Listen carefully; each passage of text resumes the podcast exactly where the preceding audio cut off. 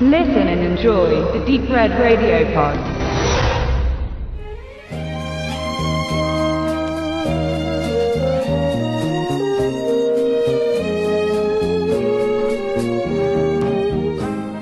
Herzlich willkommen zum Deep Red Radio Jahresrückblick 2017. Wir sprechen heute in einer illustren Runde, bestehend aus Stefan, Max, Benedikt und meiner Wenigkeit. Ihr dürft euch irgendeinen Namen aussuchen. Ähm, über unsere fünf Favoriten in Film und Serie über unsere fünf größten Enttäuschungen, Flops, wie man das auch ausdrücken möchte.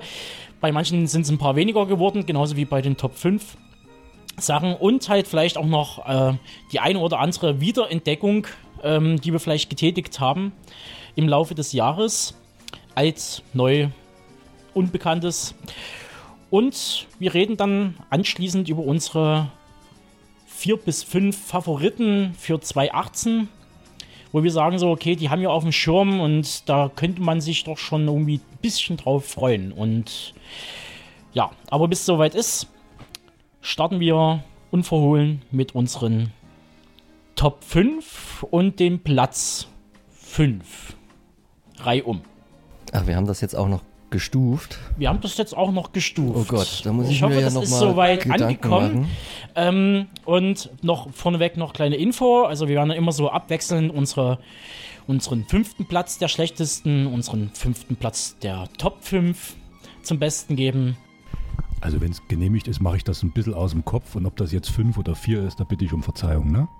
Also so gar nie. Finde ich auch immer schwer, was ist dein Ja, es ist Lieblingskind, okay. was isst du am liebsten und ah, Das ist doch okay. Bei so vielen Filmen. Dann machen wir eben. Wir probieren's. Ich wir schneide das probieren's. jetzt an dieser Stelle nochmal. Ich begrüße euch herzlich zum Liebret Radio Film Podcast. ähm, ich wurde hier torpediert. Ähm, das Konzept ist dahin. Wir werden jetzt unsere Top 5 zum Besten geben, dann unsere schlechtesten Filme und unsere Wiederentdeckungen. Geh mal eine rauchen, ich komme dann gleich wieder. Du Arsch. Quatschen wir uns eigentlich rein, weil wenn du jetzt sagst, hier mein Top 3 Film und ist zufällig mein Flop 2 Film oder lassen wir ausreden und Das ist das Mixen Schöne bei Deep Red Radio intern. nicht. Ich tue euch jetzt mal kurz ein bisschen mit in die bunte Welt von Deep Red Radio entführen. Eigentlich dachte ich ja im, im Vorgespräch, dass wenn ich meine Liste poste, dass die anderen vielleicht auch so clever sind und vielleicht auch mal den einen oder anderen auch mit posten. Und da kam bloß von Benedikt ein, ja, keine Überschneidung. Da geht ja der Überraschungseffekt verloren. Das war Max, der das geschrieben hat. Ich habe schon bloß so. Ja geschrieben oder sowas. Wir starten jetzt einfach mit unseren Top 5. Ähm, also wie gesagt, bei mir ist das jetzt nicht unbedingt eine Reihenfolge und das ist auch, glaube ich, von den Filmen einer, den ich nicht besprochen habe, aber das kommt bald noch, weil es ist quasi eine Kombination mit einer Wiederentdeckung von mir. Wir mixen das jetzt nur leicht und zwar habe ich zu Silvester ähm, Lombok geguckt und das fand ich als eine sehr gelungene Fortsetzung von Lombok halt. 20 Jahre danach, ähnliches Konzept ja auch wie bei Trainspotting, da die komplette Besetzung wieder aufzufahren. Und äh, ich habe jetzt Trainspotting den neuen nicht gesehen, kann nicht sagen, wie gut das gelungen ist. Ich fand es aber bei Lombok sehr gut, weil da kommt sofort der Vibe des alten Films wieder zurück. Man hat halt wirklich bis in die Nebenrollen, also hier auch ähm, Möhring etc., die ganzen Sidekicks äh, wieder eingefangen. Das war natürlich auch wieder eine Christian Zybert-Verfilmung und es war schön zu sehen, dass halt Moritz Bleibtreu irgendwie gar nicht so sehr gealtert ist. Da sieht man das kaum an, die 20 Jahre der Lukas Gregorowitz. Ähm, auch nicht und es, es erreicht nicht ganz das äh, Niveau des ersten, aber das ist ja bei Fortsetzungen eher selten der Fall. Hat den einer von euch auch zufällig gesehen oder bin ich der Einzige in der Runde? Also ich muss passen, ich muss bloß gleich einen Gag am Rande bringen. Ich habe letztens eine alte Kiste gefunden mit Videos und die einzige, die ich tatsächlich weggeschmissen habe, war Lambok. Aber jetzt wieder zu dir. Fandest du den so schlecht? Ich fand ihn damals Kult, aber das ist, äh, heute finde ich den einfach bloß noch albern, aber das ist jetzt rein subjektiv, machen wir weiter. Okay, nö, also äh, wenn man selber dort affin ist in die Richtung, das zählt jetzt nicht unbedingt für mich, aber ist das, glaube ich, der, der beste Film, den man sich äh, zu dem Thema auch noch mit angucken kann. Vielleicht noch ab äh, Ausgenommen noch äh, Fear and Loafing in Las Vegas, aber du bringst mich echt durcheinander, dass der Lambok so. Es tut mir leid, das war jetzt nicht meine Absicht. Machen wir Nee, weiter. ist alles gut. Ich finde ja auch die, die größte, um jetzt gleich mal in eine Wiederentdeckung zu kommen, das ist ja auch eine Riesenkontroverse für mich in dem Film Lambok. Ich weiß nicht, ob du dir die Szene bewusst ist, wo er ins Bett steigt, vermeintlich bei Alexandra Neldl, seiner Flamme, und dann aber seine Schwester erwischt. Das ist eigentlich eine astreine Vergewaltigung, mehr oder weniger, in, Ja. dem, in dem Film. Und das wird auch überhaupt nicht mehr thematisiert. Äh, Das, das, wird, das, das, das fließt so raus aus dem Drehbuch, wird überhaupt nicht mehr angenommen und das ist ein, ein übelster Bruch letztendlich, der damals fand ich immer irgendwie schon ähm, schwer zu verkraften war. Trotz dessen einer meiner Lieblingsfilme aus dem Kifferniveau und eine gute Fortsetzung Lombok. Ja. Ich habe es tatsächlich auch nicht so jetzt mit der internen Fünferlistung. Also ich habe wirklich es sehr schwer gehabt, überhaupt fünf Filme zusammenzukriegen. Ich sag gleich, ich habe bewusst Filme rausgelassen, wo ich eigentlich auf eine Zweitsichtung warte. Da geht es um, um Star Wars, da geht es um Dunkirk. Ähm, wo ich, die ich komplett rausgelassen habe, weil ich die Filme gerne mögen möchte, aber nicht wirklich mochte und erstmal gucken muss, wie sich das entwickelt. Und deswegen hatte ich es echt schwer. Und ich habe jetzt einfach mal, ich nehme tatsächlich jetzt aus der Not heraus, habe ich den fünften und habe tatsächlich die verstunken, äh, die verstunken, die, die verstunkenen, die versunkene Stadt Z genommen. Äh, da haben wir, habe ich eine Review drüber geschrieben und ähm, der hat mir einfach deshalb gefallen, weil es einer von den Filmen ist, die man guckt und man in der Zwischenzeit nicht mehr bemerkt, dass man einen Film guckt. Das heißt, man guckt nicht auf die Uhr, man macht nichts anderes, man, man geht nicht auf Toilette oder so. Also das ist wirklich, der hat mich doch gepackt. Das ist halt diese eine Dschungelerforschungsgeschichte. Ich will ja jetzt gar nicht groß drauf eingehen. Ähm, noch mit, mit äh, geringem Niveau an Kleidung und, und Equipment geht man in eine total tödliche Umgebung im Dschungel, wo es Krankheiten gibt, Tiere gibt oder sonst was gibt, was einen ständig umbringt. Überall hinter jeder Ecke lauert der grüne Tod. Und damit ist nicht die Politik gemeint. Äh, sondern es ist einfach äh, auch toll gemacht. Das heißt, die haben auch an, an dichten Drehorten, es ist wirklich Dschungel. Man, man hat das Gefühl, man ist dort und man, man ist in Gefahr. Hochwassersituationen etc. Das haben die wunderbar inszeniert. Und die Geschichte ist ja auch nach einer wahren Begebenheit. Das heißt, irgend so ein verrückter, ein Forscher, der von Forschern verrückt gehalten wird, dass es da irgendwo die große Zivilisation gab, weil ja die Briten sagen, wir sind äh, das, die, das, Ende, das Ende der Nahrungskette sozusagen. Nee, wir sind ganz oben, wir sind, es gab nie was Besseres, es gab nie eine höhere Entwicklung als wir jetzt und äh, finden es lächerlich, dass es irgendwann mal ein Volk gab vor 3000 Jahren, das wesentlich höher entwickelt war. Äh, und deshalb wird er halt abgestraft und geht hin und es gibt auch keine Auflösung in dem Film, weil das, also zumindest keine unmittelbare, mittlerweile weiß man ungefähr, was passiert ist. Aber in dem Film ja auch nicht, weil der Film endet ja quasi mit dem Ende. Und nicht eben 2010 oder so. Also den empfehle ich sehr. Das ist ein Abenteuerfilm mit ein bisschen Anspruch und sehr, sehr viel Spannung und vor allen Dingen äh, augenöffnenden Bildern. Ja, da gehe ich gleich mal auf einen meiner liebsten Filme 2017 ein. Und zwar war das Logan the Wolverine von James Mangold, also quasi der letzte Wolverine-Film, wo ich eigentlich dachte, hm, ob der so gut wird, weil James Mangold hat ja schon den äh, Wolverine-Weg des Kriegers davor gemacht. Den fand ich jetzt eher so durchwachsen. Ja, James Mangold hat damals Copland gemacht, den finde ich sehr ordentlich. Es ist jetzt aber kein Meisterregisseur schlechthin. Und da war ich dann doch recht überrascht, wie intensiv sich die auch mit Hugh Jackman nochmal in die Figur eingearbeitet haben und also einen unglaublich brutalen, düsteren Comic-Abschluss zelebriert haben im Kino. Und also ich habe mich schon in vielen Szenen äh, nicht aufdringlich, sondern sehr schön an Mad Max erinnert und äh, die grellen Lichter, also diese grelle Überlichtung, Apokalypse, die Figuren, das war ein schöner, dreckiger Comicfilm, mh, brutal und sehr gut gespielt und äh, immer ein würdiger Abschluss und ein untypischer Abschluss von so einer X-Men-Saga, wie man es eigentlich nicht erwartet hätte. Ähm, und dann landet er doch unter meinen Top 5, weil ich sage, unter Comic-Verfilmungen ist er bei mir jetzt mittlerweile schon ganz oben.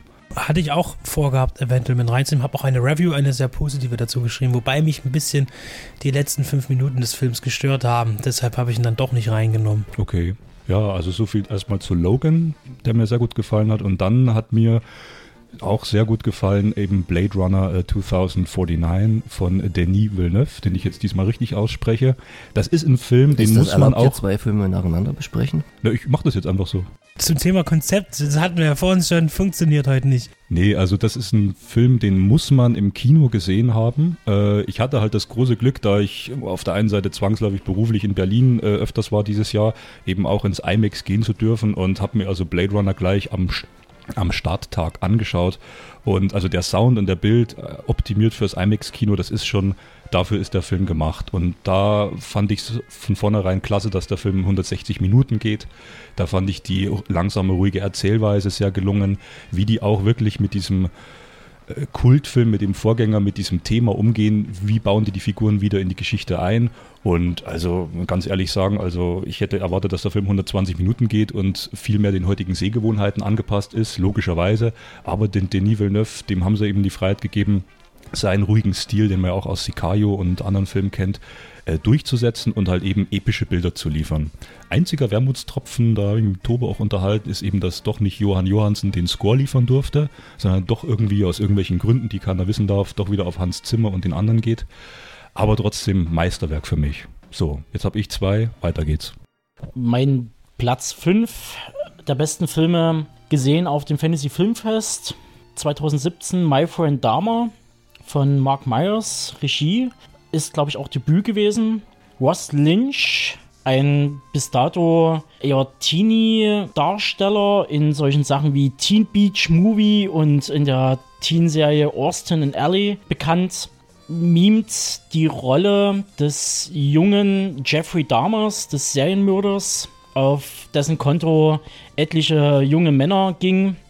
Da halt die Anfangsjahre, die auf einem Comic oder auf dem Tagebüchern seines äh, quasi Schulkameraden beruhen, der quasi Jeffreys Werdegang verfolgt hat.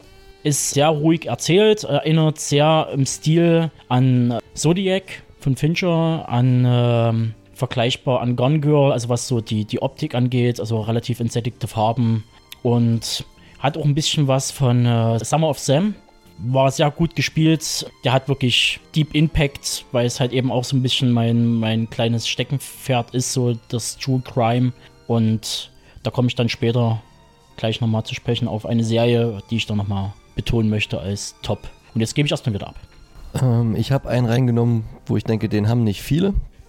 Vielleicht kommt er sogar beim einen oder anderen, jetzt nicht unbedingt in der Runde, in die, in die Flop-Liste, aber mir hat er extrem gut gefallen und das ist What Happened to Monday. So viele Vorwürfe, wie man den Film halt inhaltlich machen kann.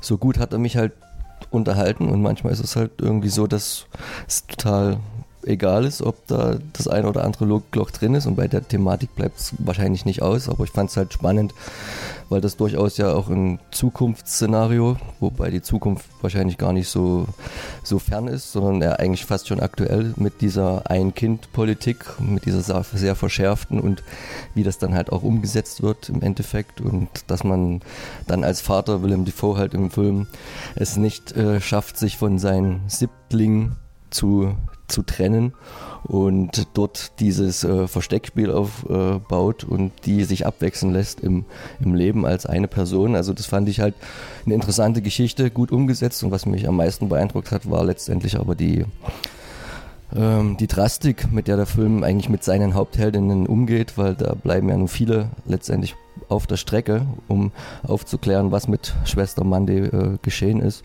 Und da ist der Film sehr rigoros und äh, das hätte ich so nicht erwartet. Und deswegen in meiner Top 5.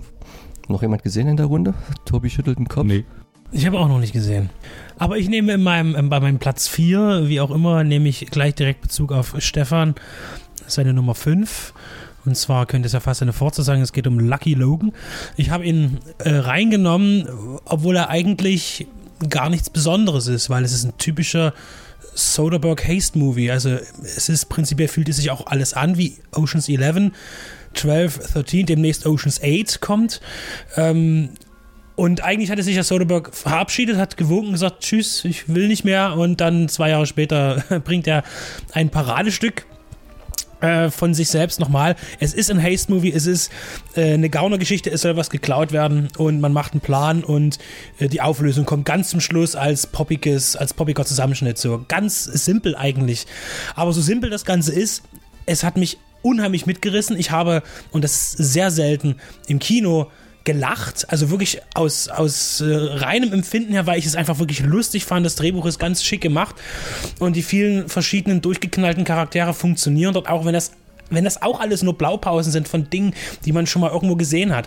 Aber es funktioniert in der Zusammensetzung und hat mich mitgenommen. Und äh, ich habe mich einfach nur rundum unterhalten gefühlt. Hervorragender Film.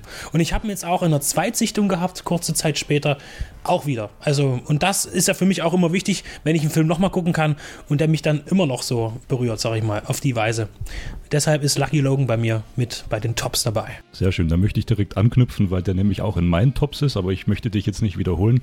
Ich finde auch, äh, Lucky Logan ist, auch wenn Soderbergh gesagt hat, ich bin weg und komme wieder, äh, finde ich einen seiner besten Filme tatsächlich, weil ich mag auch die Oceans-Trilogie, obwohl die teilweise Probleme hat, aber hier ist er sehr souverän und sehr cool.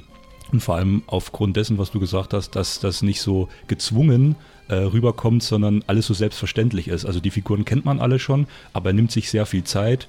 Äh, ich habe ihn auch sehr genossen, den Film. Ich konnte ihn leider ähm, erst später sehen, ähm, weil die Figuren äh, durchlaufen so in Ruhe die Story, das Drehbuch und jede Figur wird in Ruhe eingeführt. Man kann sich auf jede Figur einlassen.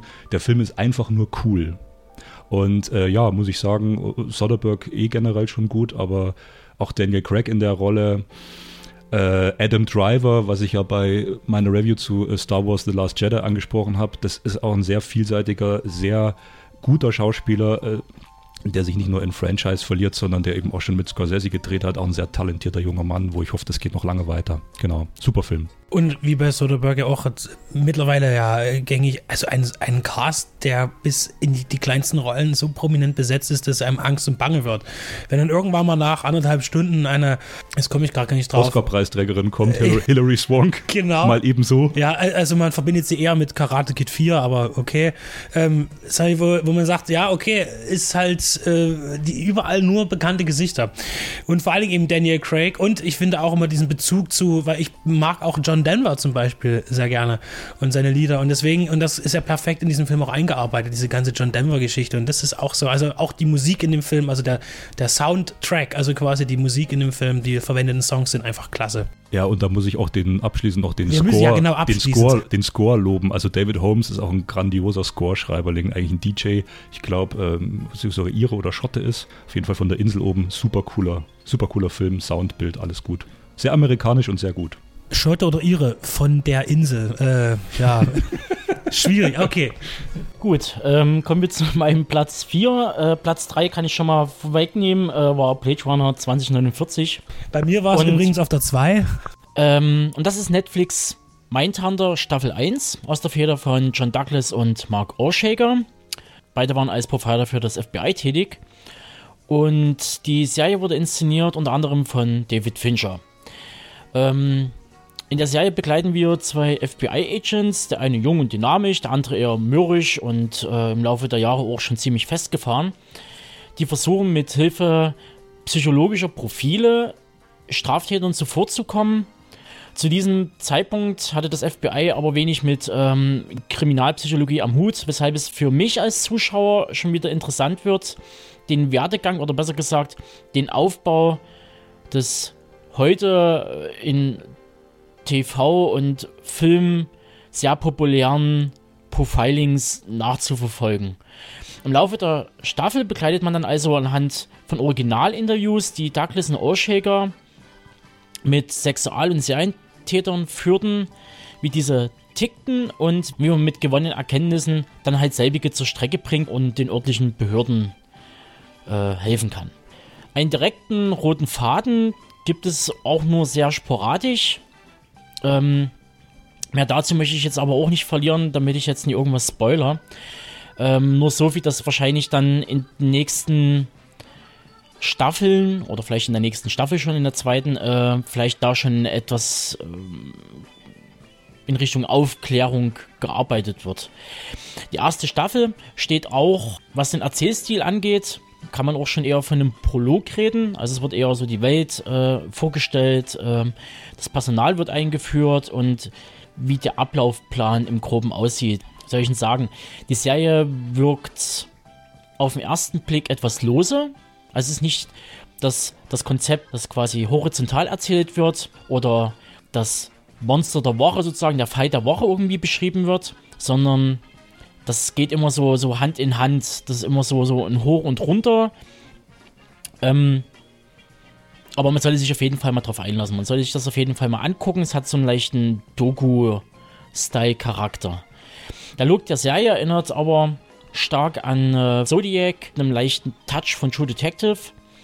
Also entsättigte Farben, entschleunigtes Erzähltempo, wie ich schon erwähnte. Und es ist sehr cineastisch fotografiert.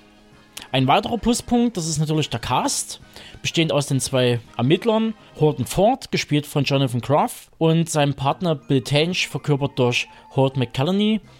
Ebenfalls sollte Anna Torf erwähnt werden, die in Mindhunter die Psychologin Wendy Carr spielt und erfrischenderweise auf Augenhöhe mit dem männlichen Cast agiert. Also eine Sexismus-Gender-Debatte wird man hier nicht anknüpfen können. Und zu guter Letzt möchte ich noch die Täter ins Rampenlicht stellen. Zu den Interview-Sessions trifft man unter anderem auf Edmund Kemper, herausragend gespielt von äh, ähm, Cameron Pruden. Ich hoffe, ich habe den jetzt gerade richtig ausgesprochen. Der erschreckenderweise dem Original sehr ähnlich sieht und diesen auch so verkörpert. Also sehr eloquent, belesen und höflich. Da ist es auch nicht von ungefähr, dass Thomas Harris Figur des Doktors von Camper beeinflusst ist. Wie gesagt, die Interviews sind in Mindhunter nachgestellt und äh, Tom Rum wird dann quasi eine Story gestrickt. Also für mich war es eine wundervoll düstere Serie und ich freue mich halt schon auf die zweite Staffel bei Netflix. Ja, bleiben wir doch gleich beim Stichwort Netflix. Ich habe das ja die ganzen Streaming-Dienste bisher immer ganz gut meiden können. Irgendwann geht man dann halt doch nicht mehr dran vorbei, wenn man das eine oder andere Exklusive gucken will und dann so halt auch Gerald's Game.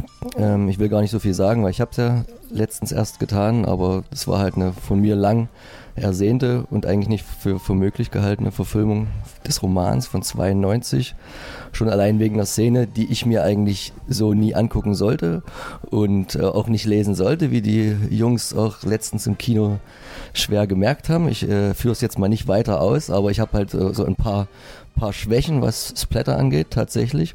Und ähm, das war halt so im Buch schon schwer verdaulich für mich beschrieben und der Mike Flanagan hat es dann halt auch visuell extrem grafisch äh, umgesetzt äh, in bester Saw-Manier. Also noch weit vor Saw hat Stephen King schon mal gezeigt, wie das ist, wenn ein Mensch sich aus einer ziemlich beschissenen Situation sich befreien muss und das war extrem ja, naja, Stefan deutet es an mit dem Schnitt Richtung Handgelenk, aber naja, damit war es nicht ganz getan.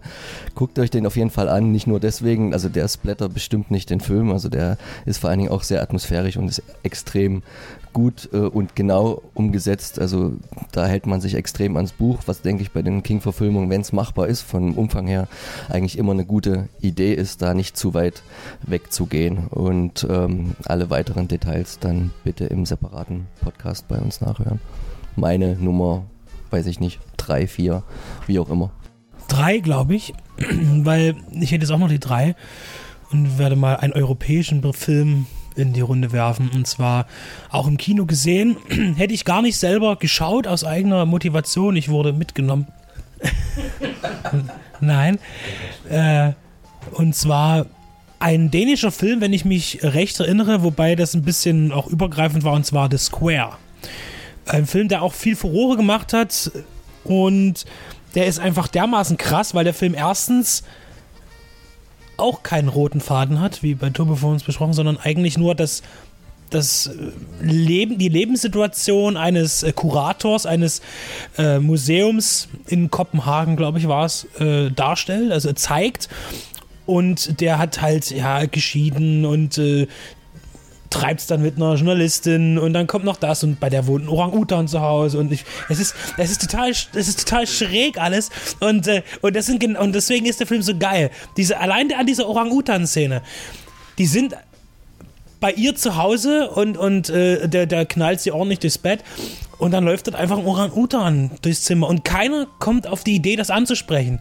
Es ist auch nicht weiter thematisiert. Es ist einfach so. Es, es passiert einfach und es ist scheißegal. Und dann unterhalten sie sich darüber, wer, äh, ob sie nun das Kondom ins Bad schaffen darf oder nicht mit seinem Erkulat drin. Ähm, das ist halt äußerst strange. Und dann sind wieder Szenen mit seinen, mit seinen Kindern, mit der Familie, wo er ihnen das Museum zeigt und, und wieder ganz andere Stimmung. Und es ist ein total krasser Film, der sich zum Schluss eigentlich arbeitet alles auf eine Szene hin, die man aber auch nicht erwartet. Und zwar eine gefühlt 20 Minuten dauernde Szene. Wahrscheinlich geht sie nur 10 Minuten oder sowas, ähm, wo eine Live-Performance gezeigt wird bei einer Gala, wo viele reiche, feine Pinkel rumsitzen, die irgendwelche äh, Sponsoren sind oder halt die High Society der Kunstszene.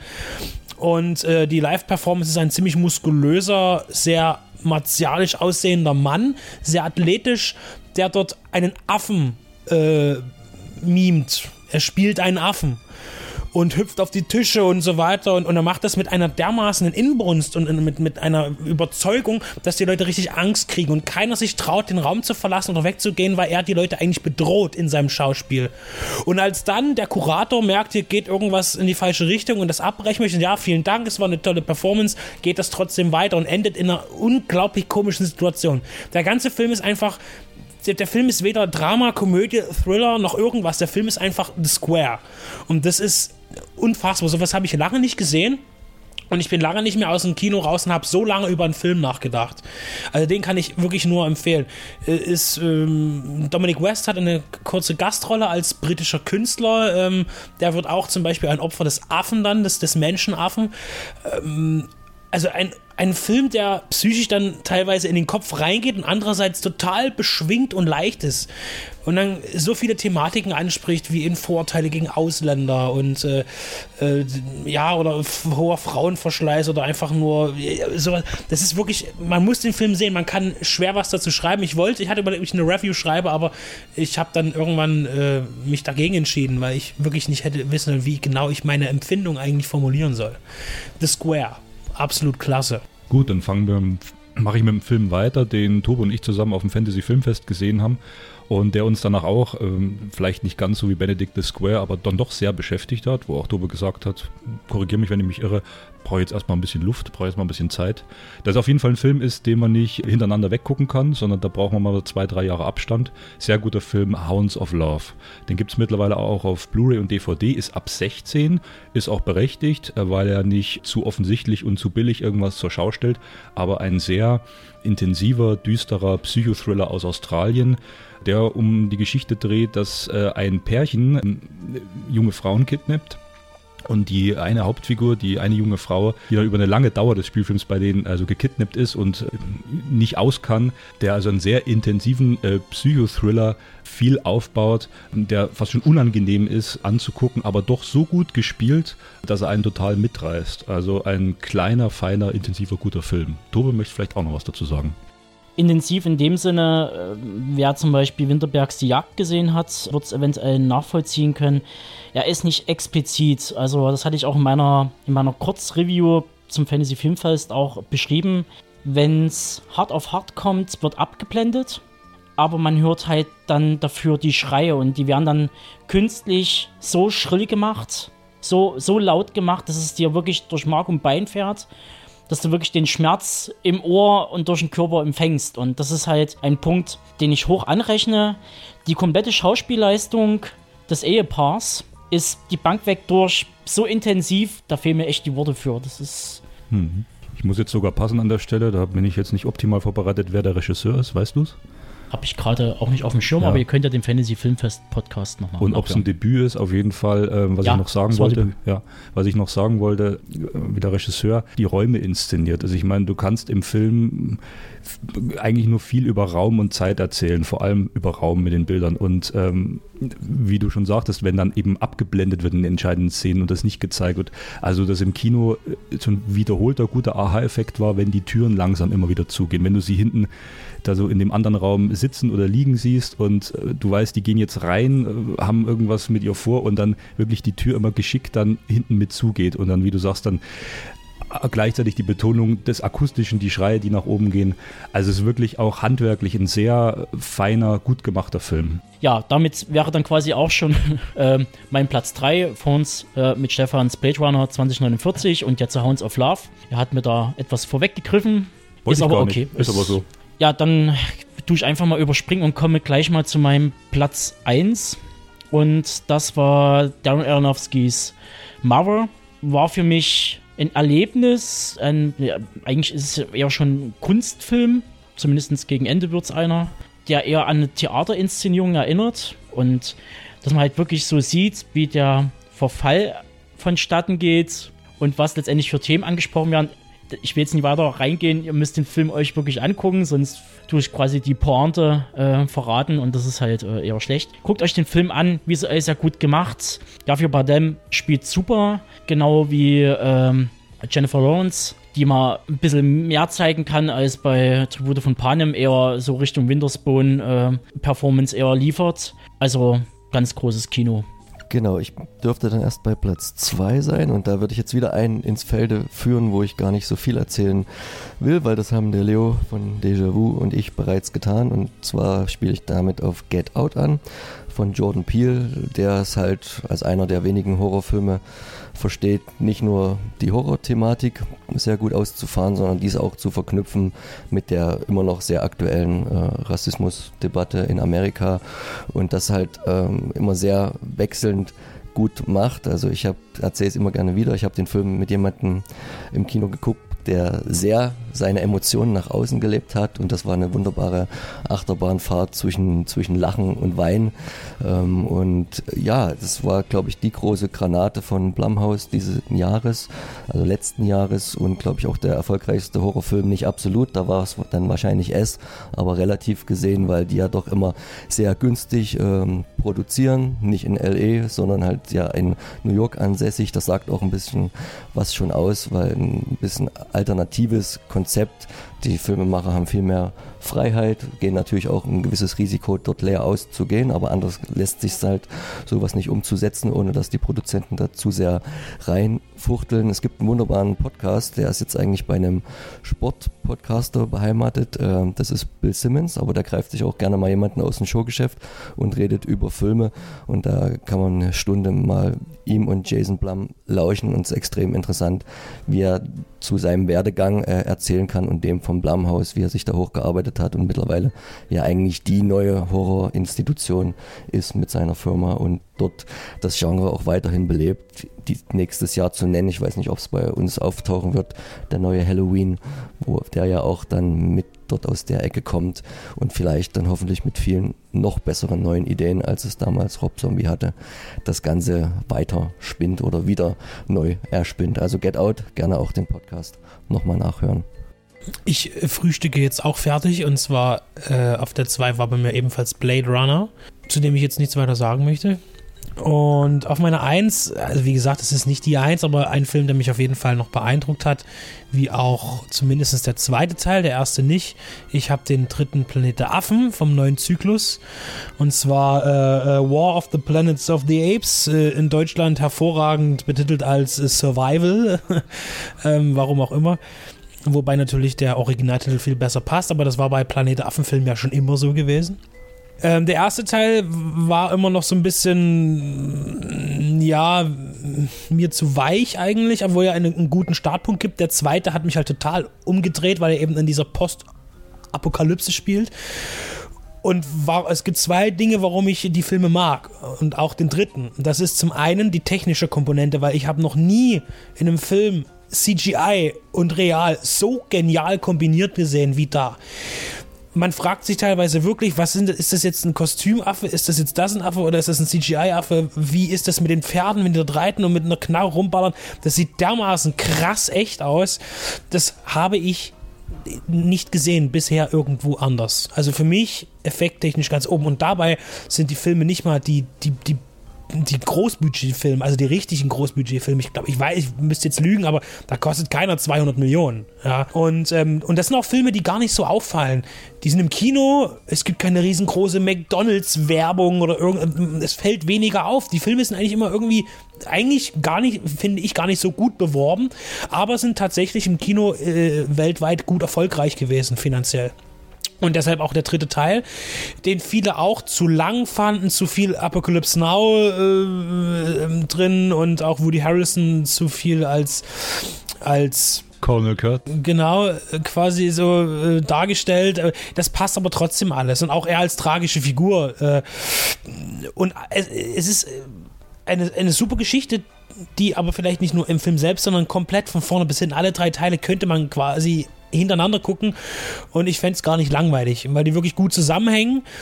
Und dann eben noch die Effekte und dann ist es auch noch unterhaltsam und es hat sogar noch immer diesen gewissen Anspruch, noch mehr als, als die Originalreihe. Ich glaube, das waren fünf Teile, die nach dem ersten dann eigentlich eher trashiger wurden. Auch wenn natürlich anhand, dass die, dass Fox am Ende war äh, finanziell und dann immer weniger Geld investiert haben, die, die äh, Masken immer schlechter wurden und die Stories auch dann natürlich alles in der heutigen Zeit gespielt hat, damit man einfach keine Kulissen bauen muss und so weiter oder keine großen Effekte braucht. Und da eben der Trash-Charakter mehr zählte als äh, und eine abnehmende äh, Tiefgründigkeit des, der eigentlichen Geschichte, des Romans eigentlich, der dem Ganzen zugrunde lag von Anfang an. Und ich finde, das ist mit der neuen Trilogie gut aufgefasst. Technisch, inhaltlich, vom Spannungsniveau her optimal. Finde ich großartig. Könnte ich sofort wieder gucken. Ähm, kann jetzt an der Stelle bloß so ein bisschen meinen Senf dazugeben, weil ich ihn noch nicht gesehen habe. Ich habe ihn tatsächlich verpasst im Kino, wollten eigentlich sehen.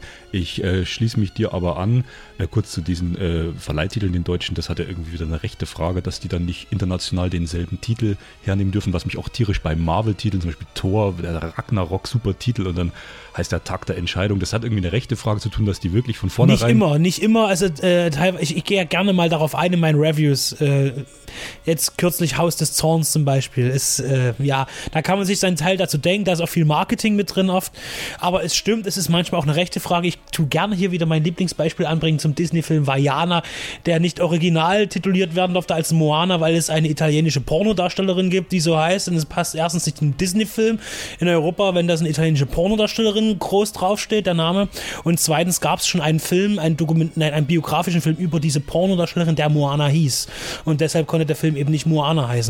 Und in Spanien durfte der Film so nicht heißen, weil es dort eine Kosmetikserie gibt von einem Kosmetikhersteller, die Moana heißt. Und deswegen hieß er da auch Vajana. Der Film hieß in vielen europäischen Ländern Vajana aus verschiedensten Gründen. Und das ist diese Rechtssituation. Aber es gibt manchmal eben auch diese dämliche äh, einfach Marketingkonzept. Survival verkauft sich vielleicht gerade besser als äh, ein ewig langer Affentitel. Und ich möchte noch dieses, Entschuldigung, das habe ich jetzt wieder verpasst, diesen tollen Wortwitz, ist einfach affengeil, die Filme. Entschuldigung. Also was ich auch noch abschließend sagen wollte, die Filme sind deswegen für mich auch so gut, weil sie eben das Thema sehr ernsthaft äh, durchdeklinieren. Also wie du sagtest, der erste hier Prevolution, hier The Dawn of the Planet of the Apes, der geht ja noch sehr in den Anfängen los. Äh, die Geschichte von Caesar, dem kleinen Affen, wird erzählt. Aber was die Filme eben wirklich schaffen, ist auch eben diese emotionale Bindung zu den Figuren. Und nicht nur das äh, Äußerliche, dass das so verdammt echt aussieht, sondern dass du auch dich wirklich durch die Trilogie, durch diese neue Trilogie, sage ich mal, mit diesem Caesar von vorn bis hinten identifizierst. Ähm, das ist schon sehr episch. Und da muss ich sagen, diese neue Trilogie, obwohl ich den dritten noch nicht gesehen habe, aber ich glaube und so wie du das erzählst, kann er nur das fortsetzen, was die ersten beiden gemacht haben. Das ist schon auch sehr gutes Kino. Wäre doch eigentlich für ein McDonalds äh, Affen-Happy Meal eigentlich ganz gut geeignet. Oder sind vielleicht doch ein bisschen zu düster? Für mich war der Film, um, wenn wir schon bei sinnlosen Wortwitzen sind, äh, nicht affig genug. Das hatte ich aber schon Benedikt schon mal gesagt. Ähm, dass man könnte jetzt auch einfach die Affen auswechseln und durch ganz normale Söldner ersetzen. Oder Zebras. Oder Zebras oder was weiß ich, oder Barbaren oder Pipapo. Das ist halt. Entschuldigung, ich muss, bevor der Duden nachher wieder anruft, war letztens so. Zebra. Es gibt keine Zebras, die Mehrzahl gibt es ja nicht. Ich setze mich ja immer noch für die Mehrzahl Zebren ein, aber es äh, kommt ja nie zurück was vom Duden. Die rufen nur an, wenn es Ärger gibt halt mit uns. Also die Zebra. Damit wäre mein Punkt jetzt auch ausgeführt. Tot geredet. Ist schon lange her und ob's Top 1 ist, sei auch mal dahingestellt, aber der war, glaube ich, Anfang des Jahres dabei. Und es ist Hidden Figures. Ich weiß gerade gar nicht, ob ich den besprochen hatte, als ich ihn im Kino gesehen habe. Also auch wieder der Verweis auf den Podcast und ähm, von Theodore Melfi geht es letztendlich um ein paar, stellvertretend muss man ja sagen, ein paar Mädels äh, Anfang der 60er Jahre, die damals noch als Computer gearbeitet haben. Klingt jetzt erstmal blöd, aber die ersten Computer waren natürlich Menschen, bevor dann jemand den Computer an sich äh, erfunden hat und für halt ähm, die NASA extreme mathematische Berechnungen aufgestellt haben. Und das Interessante an der Geschichte war, da gab es natürlich auch noch eine, ich sag jetzt mal eine Einheit aus äh, schwarzen Angestellten. Und da gab es natürlich zu der Zeit immer noch die riesige Diskrepanz zwischen, wie Rassismus eigentlich nicht mehr gelebt werden durfte per Gesetz und wie es trotzdem immer noch, wie es trotzdem immer noch getan wurde. Und das äh, beschreibt der Film, also eine sehr ernste Thematik eigentlich, aber in einem sehr lockeren Gewand. Es ist eine richtige Wohlfühlkomödie, ähm, aber halt auch eine, die zum Nachdenken anregt, wenn dann zum Beispiel eine der wichtigsten Mitarbeiterinnen dort, um auf Toilette zu gehen, über das komplette Areal rennen muss, weil halt einfach die äh, Klos noch getrennt waren nach Hautfarben und äh, die schwarzen Mitarbeiter einfach mal noch äh, an ein anderes Ende von einem Haus mussten und äh, der Kaffee wurde nicht gemeinsam zu sich genommen. Und also was heute eigentlich unvorstellbar ist, war für vor 50 Jahren noch gang und gäbe. Und ist es wahrscheinlich immer noch, deswegen die Debatte tobt ja auch in den USA, deswegen ist so ein Film umso aktueller, genau halt auch wie Get Out. Und ich denke, da kann, das kann man nicht oft genug noch betonen, um es nochmal den Leuten vorzuhalten. Und deswegen halt auch Hidden Figures bei mir dieses Jahr ganz weit vorn. Ich weiß nicht, noch jemand gesehen? Nein, möchte ich aber noch, weil ich auch nur Gutes drüber gehört habe. Den werde ich auch sicher mit meiner Frau angucken. Das, Das ist wird genau ein schöner Filmabend. Ja. für alle was dabei. Ne? Gut, dann möchte ich jetzt, äh, ohne jetzt zu lang zu werden, noch einen kleinen Gag wagen. Und zwar, ich habe tatsächlich zwei erste Plätze und ich habe lange drüber nachgedacht, ob ich den Christopher Nolan-Film reinbringen soll oder nicht. Und ich tue es trotzdem. Das hat aber bei mir auch wirklich den Hintergrund, dass ich Dunkirk auch zweimal hintereinander im Kino sehen konnte. Wieder aufgrund der Tatsache, dass ich einerseits in Berlin äh, arbeiten musste und gleichzeitig das Privileg hatte, eben dort ins Kino zu gehen. Also ich kann es nur jedem empfehlen, wenn er mal eine Woche in Berlin ist oder wenn er irgendwie die Möglichkeit hat, hat Kumpels oben und es ist doch nicht so weit raufzufahren für den einen 100 oder 200 Kilometer. Leute, nutzt das aus. Also ich möchte auch noch mal ganz kurz auf äh, Kino zu sprechen kommen, nur ganz schnell. Äh, die Projektion oder die Unterschiede, wie äh, Filme im Kino projiziert werden, ist wirklich äh, maßgeblich. Und ob ihr einen Film in einem Multiplex-Kino seht, die eine sehr schwache Projektion haben oder eben eine Möglichkeit habt, das gut zu sehen, äh, der Preisunterschied sind 1, 2 Euro oder eben gar nicht, das, das bringt schon. Also um es kurz zu machen, ich konnte Dunkirk im Original IMAX-Format sehen, also wirklich Vollbild, ja, 4 zu 3 im äh, Sinister IMAX in Berlin. Und das ist die Leinwand 30 mal 20. Ähm, also ich habe sowas, sowas Intensives an Kino doch noch nicht gesehen, weil Christopher Nolan wirklich die Bilder perfekt beherrscht. Also wenn die erste Szene schon losgeht, dass die Flugblätter von den äh, eingekesselten Soldaten oben vom Himmel fallen, dann guckst du wirklich oben von 20 auf 0 Meter runter und du denkst wirklich, du bist in dem Film mit drin. Ähm, ich würde jetzt nicht sagen, dass es, es sein äh, bester Film ist, aber er kommt verdammt nah ran, weil er eben rein über die Bilder erzählt. Und das von vielen gerügte Crosscutting, was er ja gerne anwendet, um Filme teilweise unnötig zu verkomplizieren, passt hier tatsächlich am besten von seinen Filmen. Bei Inception passt es auch sehr gut von der Thematik, aber hier passt es vor allem, weil äh, die drei erzählten Geschichten tatsächlich eine unterschiedliche Zeitdauer haben. Also er ähm, äh, unterscheidet ja zwischen den Elementen an Land, an Wasser und an Luft. Und auch logisch, dass ein Fußsoldat äh, Unmengen länger braucht wie äh, ein Wasserweg per Boot und die natürlich wieder länger brauchen als um ein Flugzeug, was im Prinzip den Krieg in 10 Minuten beenden kann oder den Kampf am Feld. Also das ist schon sehr geschickt zu einem gelungenen Spielfilm alles zusammengeschnitten.